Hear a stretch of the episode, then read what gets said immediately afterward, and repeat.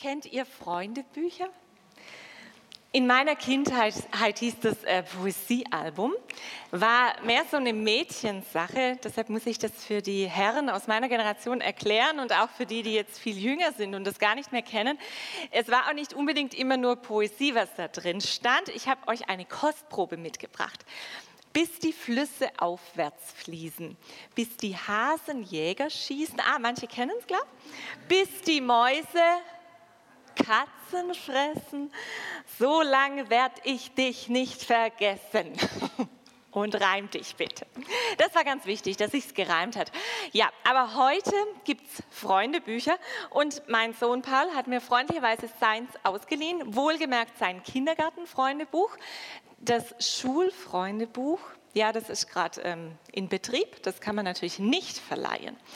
Und da gibt es... Ähm, immer eine Doppelseite pro Kind mit Bild und Gemälde und dann darf man da so schöne Sachen eintragen, wie die Lieblingsfarbe und das Lieblingstier und eine Kategorie, die finde ich immer besonders spannend.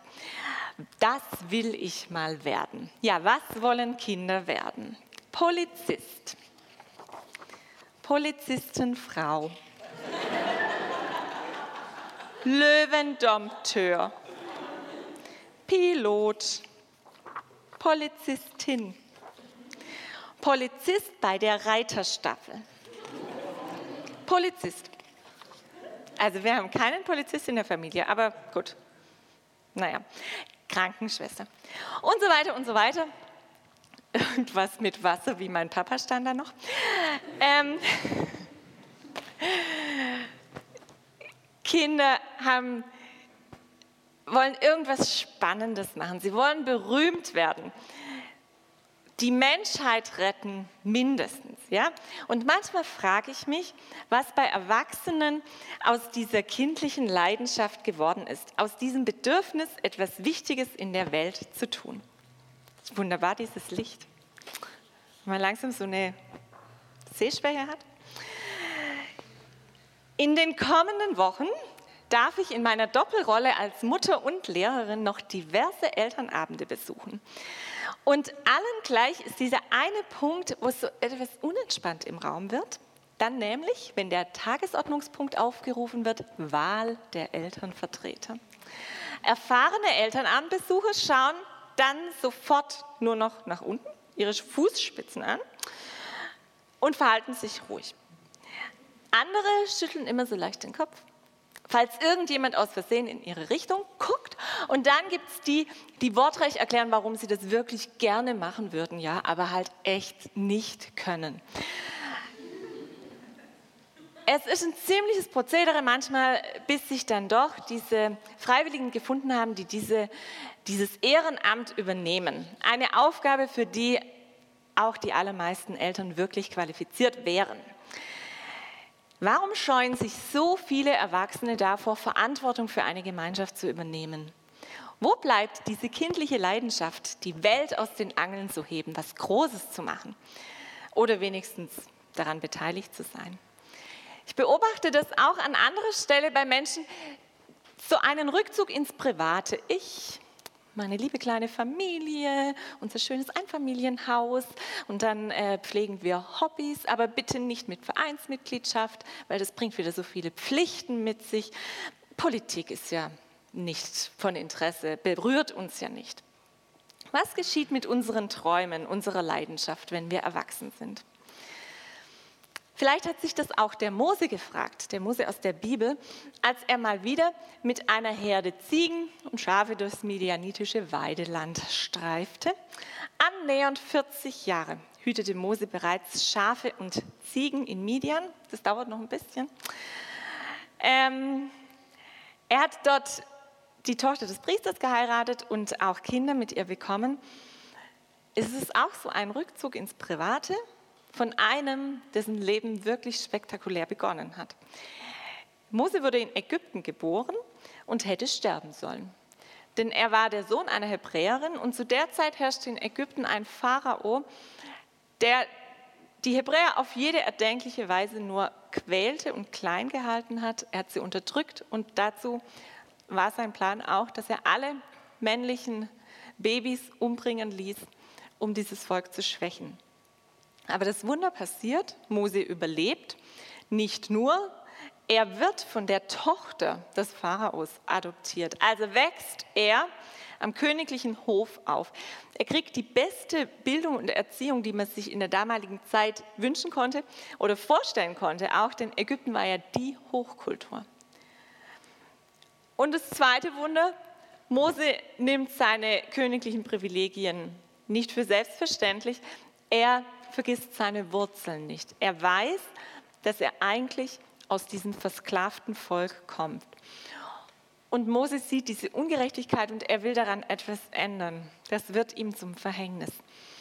Denn er erschlägt im Affekt einen ungerechten ägyptischen Aufseher. Und kurz darauf will er einen Streit zwischen zwei Hebräern schlichten und da lehnen die ihn ab. Einer sagt, willst du uns jetzt auch erschlagen wie diesen Ägypter gestern? Da wird Mose klar, dass seine Gewalttat, die er versucht hat zu vertuschen, dass die nicht unbemerkt geblieben ist und er flieht nach Midian.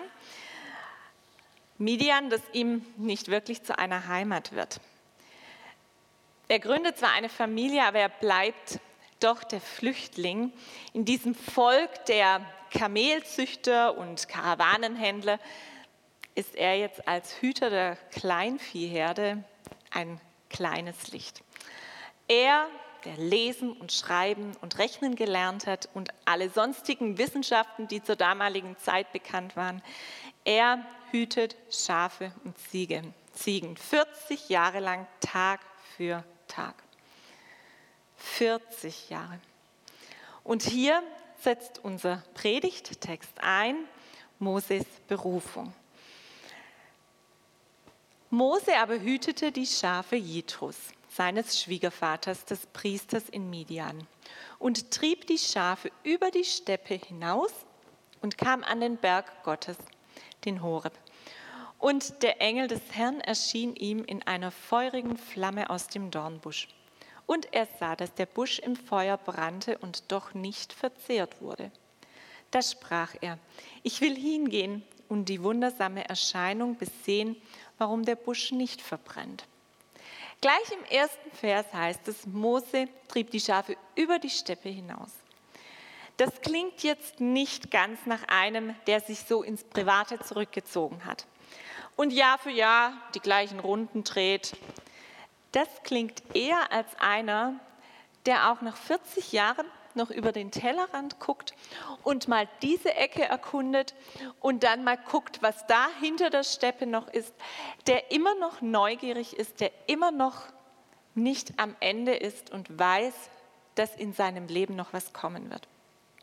Er lässt sich nicht von Bequemlichkeiten einengen. Und im weiteren Verlauf des Textes lernen wir Mose kennen als jemand, der neugierig geblieben ist. Ich will hingehen und die wundersame Erscheinung besehen. Er will wissen, was da Außergewöhnliches vor sich geht. Als aber der Herr sah, dass er hinging, um zu sehen, rief Mose ihn aus dem, rief Gott ihn, Entschuldigung, aus dem Busch und sprach: Mose, Mose. Er antwortete, hier bin ich. Ich glaube, Mose wusste in dem Moment schon, wer ihn ruft und dass nun in seinem Leben etwas wirklich Neues beginnen würde. Hier bin ich Gott. Es kann losgehen. Gott sprach, tritt nicht herzu. Zieh deine Schuhe von deinen Füßen, denn der Ort, darauf du stehst, ist ein heiliges Land. Zu jener Zeit waren Schuhe das Privileg des freien, der freien, selbstbestimmten Menschen. Diener und Sklaven gingen barfuß.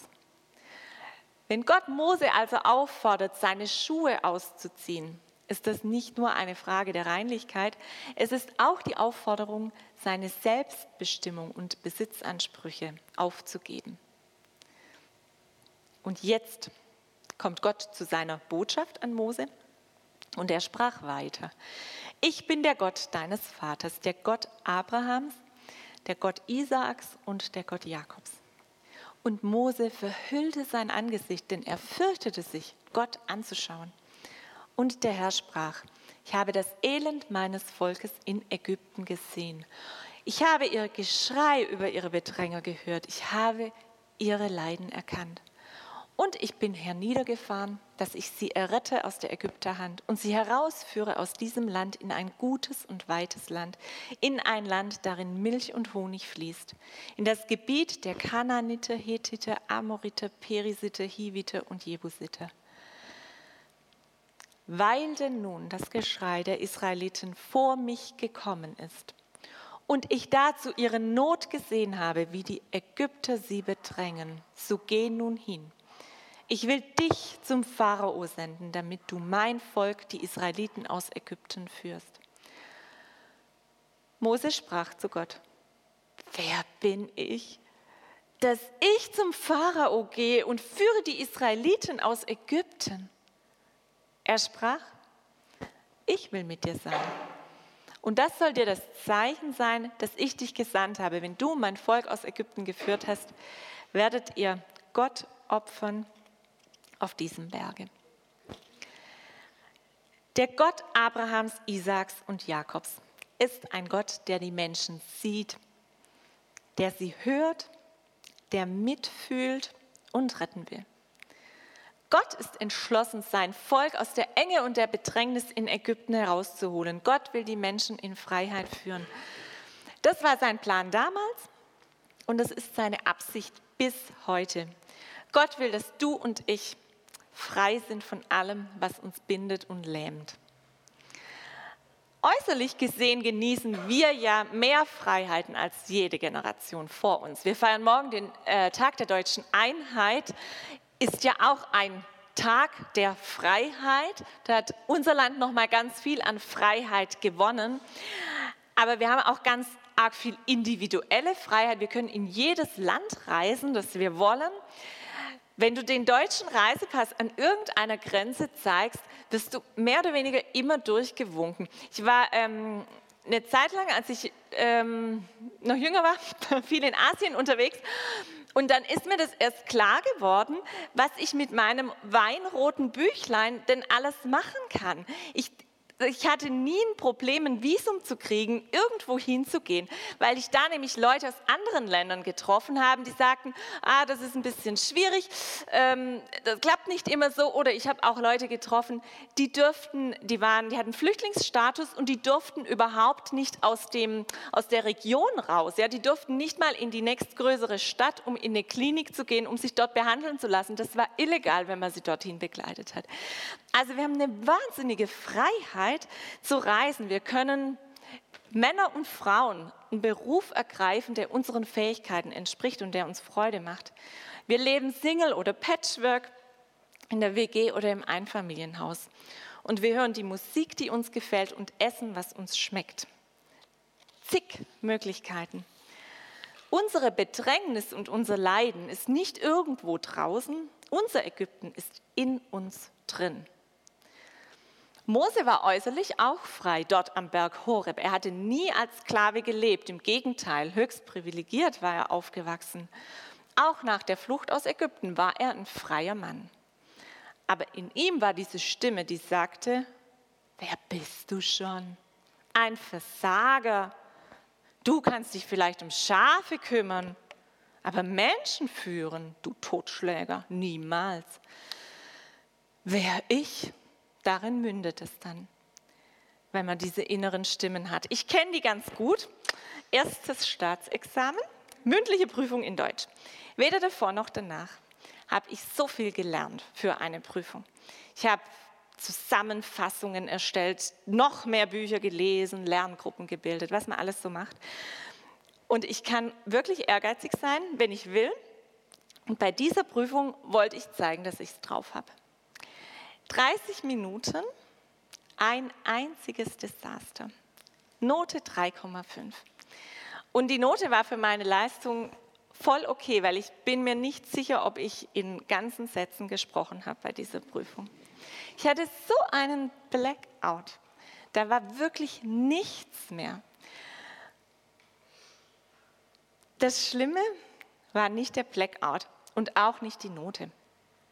War hat ja viele Prüfungen.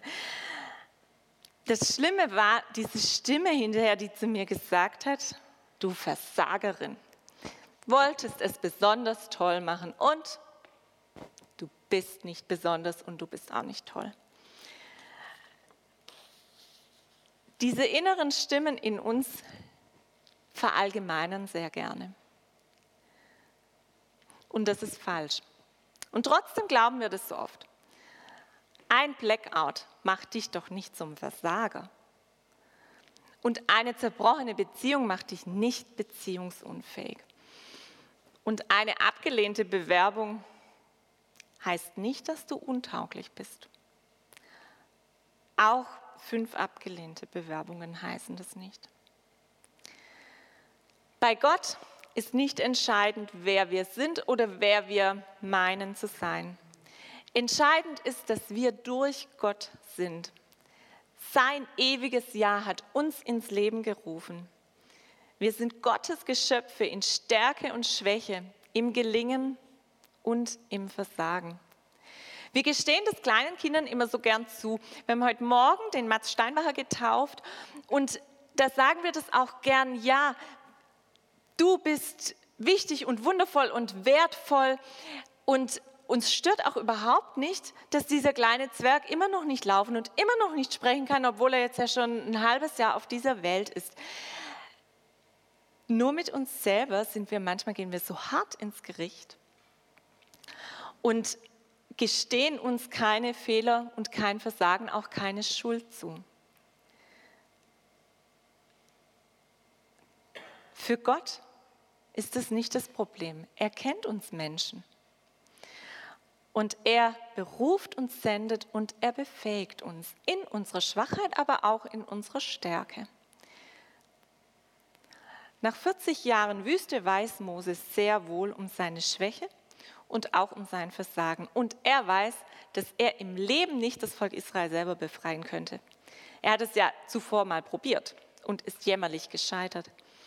Aber jetzt sagt Gott, ich will dich senden ich werde mit dir sein und dir sagen, wie ich das Volk befreie durch dich. Aber Mose hat dann noch einen Einwand. Mose sprach zu Gott, siehe, wenn ich zu den Israeliten komme, ah, danke, und spreche zu ihnen, der Gott eurer Väter hat mich zu euch gesandt. Und sie mir sagen werden, wie ist sein Name? Was soll ich ihnen sagen? Gott sprach zu Mose, ich werde sein, der ich sein werde. Und sprach, so sollst du zu den Israeliten sagen, ich werde sein. Der hat mich zu euch gesandt. Und Gott sprach weiter zu Mose, so sollst du zu den Israeliten sagen, der Herr, der Gott eurer Väter, der Gott Abrahams, der Gott Isaaks, der Gott Jakobs, hat mich zu euch gesandt. Das ist mein Name auf ewig, mit dem man mich anrufen soll von Geschlecht zu Geschlecht. Darum geh hin und versammle die Ältesten von Israel und sprich zu ihnen. Der Herr, der Gott eurer Väter, ist mir erschienen. Der Gott Abrahams, der Gott Isaaks, der Gott Jakobs und hat gesagt, ich habe mich euer angenommen und gesehen, was euch in Ägypten widerfahren ist. Und habe gesagt, ich will euch aus dem Elend Ägyptens führen in das Land der Kanaaniter, Hethiter, Amoriter, Perisiter, Hiviter und Jebusiter, in das Land, darin Milch und Honig fließt. Und sie werden auf dich hören Danach sollst du mit den Ältesten Israels hingehen zum König von Ägypten. Was soll ich sagen? Mose ist realistisch. Er weiß, dass die Israeliten Fragen haben werden über Gott. Die Frage nach Gottes Namen ist eigentlich die Frage nach Gott selbst. Gott, wer bist du und vor allem, wann wirst du endlich eingreifen? Du siehst doch unsere schlimme Lage über diese lange Zeit. Vielleicht war das auch die Frage, die Moses selbst hatte für sein eigenes Leben, aber auch für die Situation des Volkes. Es ist die Frage, die uns auch ganz oft beschäftigt. Wo ist Gott in meinem Verlust? Wann endlich erlebe ich den Trost, nach dem ich mich sehne? Gottes Antwort ist keine Antwort auf die Frage nach dem Wann und Wie. Aber er erneuert seine Zusage. Ja, ich bin da und ich werde da sein. Ich bin, der ich bin. Ich habe euer Leiden gesehen, ich höre deinen Schmerz und ich will euch, ich will dich retten. Ich bin helfend nahe. Und ich merke, dass du gern wissen willst, wie ich mich zeigen werde. Du darfst mir vertrauen, ich werde mich zeigen. Mose hat seine große Ehrfurcht vor Gott gezeigt, indem er sein Angesicht verhüllt hat. Und jetzt geht Gott noch einen Schritt weiter und sagt, ich bin der Gott, dem du vertrauen darfst, dem du auch vertrauen musst. Es gibt keine Versicherung, sondern meine Zusage. Vertrau mir.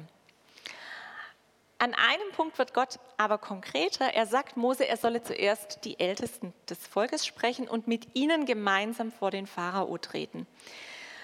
Mose Berufung ist also kein Alleingang.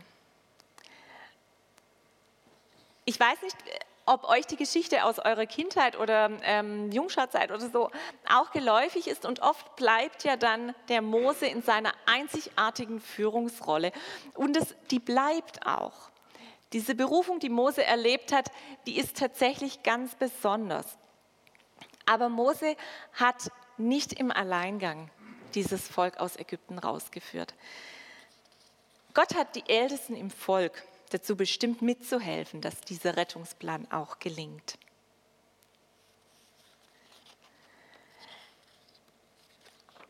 Das Gespräch geht noch weiter. Äh, ich greife jetzt schon ein bisschen für den nächsten Sonntag vor und deshalb ähm, gehe ich auch nicht so detailliert drauf ein, aber ich wollte euch diese Berufungsgeschichte einmal so als Ganzes zeigen. Deshalb lese ich auch noch mal ein längeres äh, ein Stück Text aus der ein längeres längeren Bibeltext, jetzt habe ich es vor, ähm, einfach um das zu sehen, wie Gott mit dem Mose in, eine, in ein Gespräch geht und ihm immer wieder entgegengeht und ihm sagt, Mose, daran habe ich doch gedacht, es ist okay. Nein, mein Plan ändert sich nicht. Du bist wirklich gemeint. Deine Berufung gilt. Und Mose hat noch eine Frage und dann noch eine Frage. Und immer wieder kommt auch dieses, ich bin der Gott der Väter, ich bin der Gott ähm, Abrahams, der Gott Isaaks, der Gott Jakobs. Mose antwortete und sprach, siehe, sie werden mir nicht glauben und nicht auf mich hören, sondern werden sagen, der Herr ist dir nicht erschienen. Der Herr sprach zu ihm, was hast du da in deiner Hand? Er sprach, einen Stab. Der Herr sprach, wirf ihn auf die Erde und er warf ihn auf die Erde. Da ward er zur Schlange und Mose floh vor ihr. Aber der Herr sprach zu ihm, Strecke deine Hand aus und erhasche sie beim Schwanz. Völliger Quatsch. Man muss die Schlange am Kopf packen oder kurz dahinter, sonst kriegt man sie im Leben nicht. Aber Gott will ja was anderes zeigen. Da streckte er seine Hand aus und ergriff sie, und sie ward zum Stab in seiner Hand. Und der Herr sprach, darum werden sie glauben, dass dir erschienen ist der Herr. Der Gott ihrer Väter, der Gott Abrahams, der Gott Isaaks und der Gott Jakobs. Und der Herr sprach weiter zu ihm, stecke deine Hand in den Baustein des Gewandes. Und er steckte sie hinein, und als er sie wieder herauszog, siehe, da war sie aussätzig wie Schnee, tot, abgestorbenes Gewebe. Und er sprach, tu sie wieder in den Baustein des Gewandes. Und er tat sie wieder hinein, und als er sie herauszog, siehe, da war sie wieder wie sein anderes Fleisch. Und der Herr sprach, wenn sie dir nun nicht glauben und nicht auf dich hören werden bei dem einen Zeichen, so werden sie dir doch glauben bei dem anderen Zeichen. Wenn sie aber diesen zwei Zeichen nicht glauben und nicht auf dich hören werden, so nimm Wasser aus dem Nil und gieß es auf das trockene Land. Dann wird das Wasser, das du aus dem Strom genommen hast, Blut werden auf dem trockenen Land. Mose aber sprach zu dem Herrn, ach mein Herr, ich bin von jeher nicht beredt gewesen, auch jetzt nicht, seitdem du mit deinem Knecht redest, denn ich habe eine schwere Sprache und eine schwere Zunge. Wir sind beim vierten Einwand. Der Herr sprach zu ihm, wer hat den Stummen oder Tauben oder Sehenden oder Blinden gemacht? Hab ich's nicht getan, der Herr? So geh nun hin, ich will mit deinem Munde sein und dich lehren, was du sagen sollst. Mose aber sprach, mein Herr, sende, wen du senden willst. Da wurde der Herr sehr zornig über Mose und sprach, weiß ich denn nicht, dass dein Bruder Aaron aus dem Stamm Levi berät ist? Und siehe, er wird dir entgegenkommen. Und wenn er dich sieht, wird er sich von Herzen freuen. Du sollst zu ihm reden und die Worte in seinen Mund legen. Und ich will mit deinem und seinem Munde sein und euch lehren, was ihr tun sollt. Und er soll für dich zum Volk reden, er soll dein Mund sein und du sollst für ihn Gott sein und diesen Stab nimm in deine Hand, mit dem du die Zeichen tun sollst. Sie werden mir nicht glauben. Und Gott antwortet mit Zeichen, die auf uns Leser des 21. Jahrhunderts sehr, sehr fremdartig wirken. Denn sie entstammen einfach dem damaligen Lebensumfeld. Die Schlange und der Nil als wichtige Symbole für die ägyptische Kultur und der Hirte und die Hand als Symbole für den, für den Hirten, der Mose ja war. Was die Bibel uns hier sagen will, ist, Gott handelt real. Gott will nicht nur als einer begriffen werden, der irgendwie uns psychisch gut tut, sondern Gott will ganz real handeln. Er will sein Volk tatsächlich aus der Sklaverei befreien. Nicht nur schöne Lieder davon singen, wie es vielleicht im Himmel mal sein wird. Sie sollen tatsächlich der Sklaverei entkommen. Gott will auch heute noch ganz real befreien. Er will, dass Arbeit unter menschenwürdigen Bedingungen stattfindet und nicht als Sklavenarbeit, auch wenn das unsere T-Shirts fünf Euro teurer macht. Er will, dass auch syrische Kinder wieder zur Schule gehen können. Er will jeden Menschen befreien, äußerlich, aber auch innerlich. Zwei Argumente hat Mose noch. Ich kann gar nicht sprechen. Eine Anfrage an seine Fähigkeiten, aber auch sein Respekt vor dieser großen Aufgabe in der richtigen Weise von Gott zu sprechen. Und ganz zum Schluss, gibt es vielleicht doch noch jemand anders? Freiwillige hier? Nein, es gibt niemand. Gott sagt, ich will mit deinem Mund sein und dich lehren, was du sagen sollst. Ich bin doch dein Schöpfer. Ich gebe dir alle Fähigkeiten, die du brauchst. Und nein, es gibt hier keinen anderen. Ich habe dich berufen, aber du bist doch nicht alleine.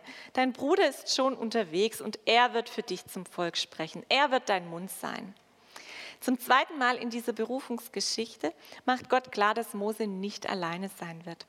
Ich glaube, dass es von Anfang an Gottes Plan war, ähm, dass Aaron und auch die Ältesten Mose unterstützen werden. Mose hatte die besondere Aufgabe, der Führer des Volkes zu sein, was er später war. Aber Gott hat ihm Menschen zur Seite gestellt, die ihn dabei unterstützt haben. Gott beruft Mose und er befähigt ihn, sein Volk in die Freiheit zu führen. Und derselbe Gott beruft und befähigt dich, Menschen zur Freiheit zu führen. Und er antwortet auf deine Einwände. Ich stehe dir bei. Ich bin da und ich werde da sein. Sie werden es sehen. Ich habe dich befähigt, du bist nicht allein. Ich habe diese Woche mit Nico telefoniert.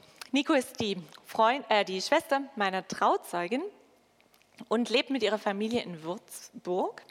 Nico hat vor zehn Jahren einen Verein gegründet, der heißt Lighthouse Würzburg.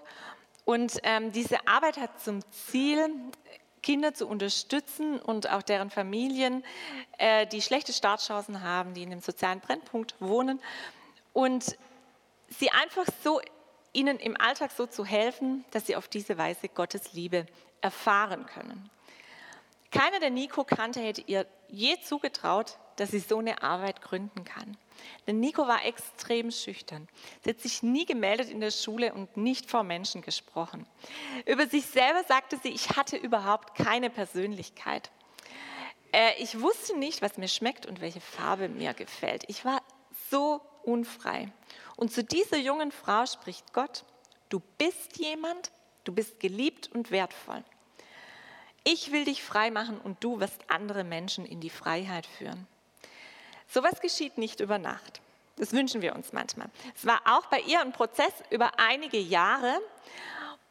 Und dann hat Gott so viel in ihr gearbeitet, dass sie sich Freunde gesucht hat, mit ihnen nochmal über ihre Berufung gebetet hat, ob das jetzt nun wirklich von Gott ist oder nicht, dann hat sie es ihrer Gemeinde vorgetragen, die hat sie unterstützt und sie musste in dieser ganzen Zeit, so hat sie mir erzählt, vor so vielen Leuten immer wieder ihre Idee vortragen und andere auch dafür begeistern. Denn dieser Verein besteht jetzt über zehn Jahre und lebt immer von Spenden und die sind darauf angewiesen, dass man eben, dass die Arbeit bekannt wird.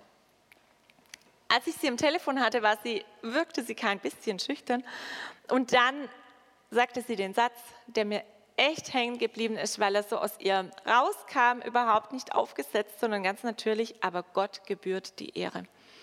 Es hat mich so berührt, weil ich gemerkt habe, das war, das ist so echt und so lebt sie das auch, dass Gott sie da dazu befreit hat, das zu machen und dass es nichts war, was sie selber hätte bewerkstelligen können. Gott will auch dich befreien und er beruft dich, Menschen zur Freiheit zu ermutigen. Wen triffst du in deinem Alltag, der in sich gefangen ist? Der Nachbar, der schon seit Jahren keinen Besuch mehr bekommt, die Kollegin, die nie irgendwas über sich erzählt, dein Ehemann, die Frau beim Bäcker.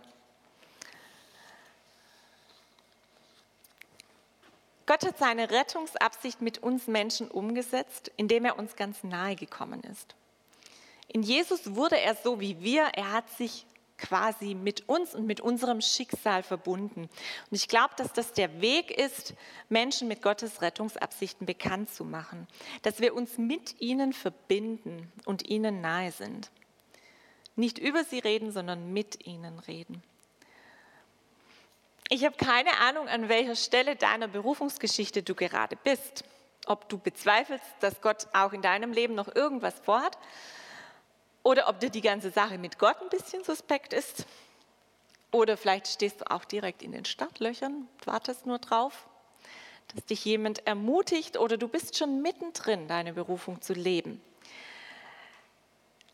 Was ich allerdings erlebe, ist, dass hier im Jesus-Treff Menschen sind, die mich in meiner Berufung begleiten, die Anteil nehmen an meiner Geschichte und die mich unterstützen. Und ich möchte dich einladen, wenn du das möchtest, dass du dieses Angebot annimmst und Teil dieser Gemeinschaft wirst. Du hast eine Berufung und du hast Fähigkeiten, die hier im Jesus-Treff mit Sicherheit auch dringend gebraucht werden. Aber hier sind auch Menschen, die sich für dich interessieren und gemeinsam können wir unsere Berufungsgeschichten weiterentwickeln und uns gegenseitig unterstützen. Wir haben ganz viele Möglichkeiten, miteinander in Kontakt zu kommen. Ihr könnt es direkt hier nach dem Gottesdienst machen, uns ansprechen, die Musiker oder ähm, mich oder die Maike ähm, oder auch miteinander sprechen. Kommt in Kontakt zueinander, bleibt nicht allein mit eurer Geschichte. Amen.